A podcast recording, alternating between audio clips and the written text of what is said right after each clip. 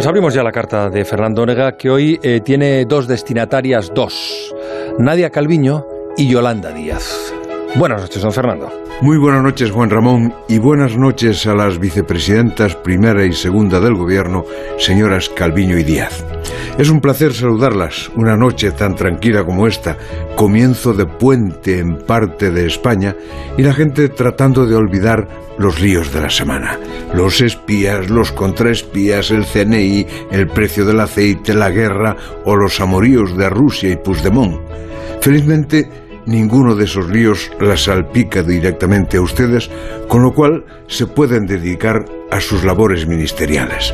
Usted, Nadia Calviño, a tranquilizar al personal anunciándole que no hay inflación que 100 años dure. En los ratos libres se sale de la foto si es la única mujer. Y usted, Yolanda Díaz, a derrochar euforia con los datos del empleo, levantando la V de la victoria por los contratos indefinidos en los ratos libres, que también tiene, no quiere salir en la foto de la coalición de izquierdas en Andalucía, no sea que hablemos como su mentor Pablo Iglesias. Mal comienzo para su gran aventura. Y de pronto, el diablo, que cuando no tiene que hacer con el rabo matamoscas, les colocó un trapo de fácil entrada, la baja laboral en caso de regla dolorosa e inmovilizante. A mí me pareció que un asunto laboral metido en una ley de aborto le iba a irritar a usted, señora Díaz, y le iba a exigir a, Irene Montero, saca tus manos de mi plato. Pero me equivoqué como siempre.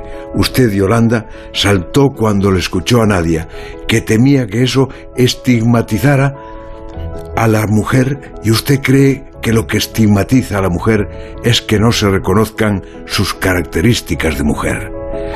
Me gusta la contienda más allá del conflicto en sí, es un clásico de este gobierno tan entretenido.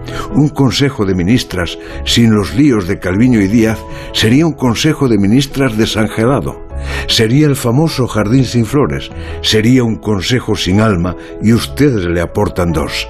Si un día cesan, Dios no lo quiera, les propongo que hagan bolos por provincias, llenarían los teatros. Yo me ofrezco para hacerles la publicidad. ¿Farsa o pelea real? Compruébenlo ustedes mismos esta noche en el Teatro Sánchez. No se pierdan el espectáculo del siglo.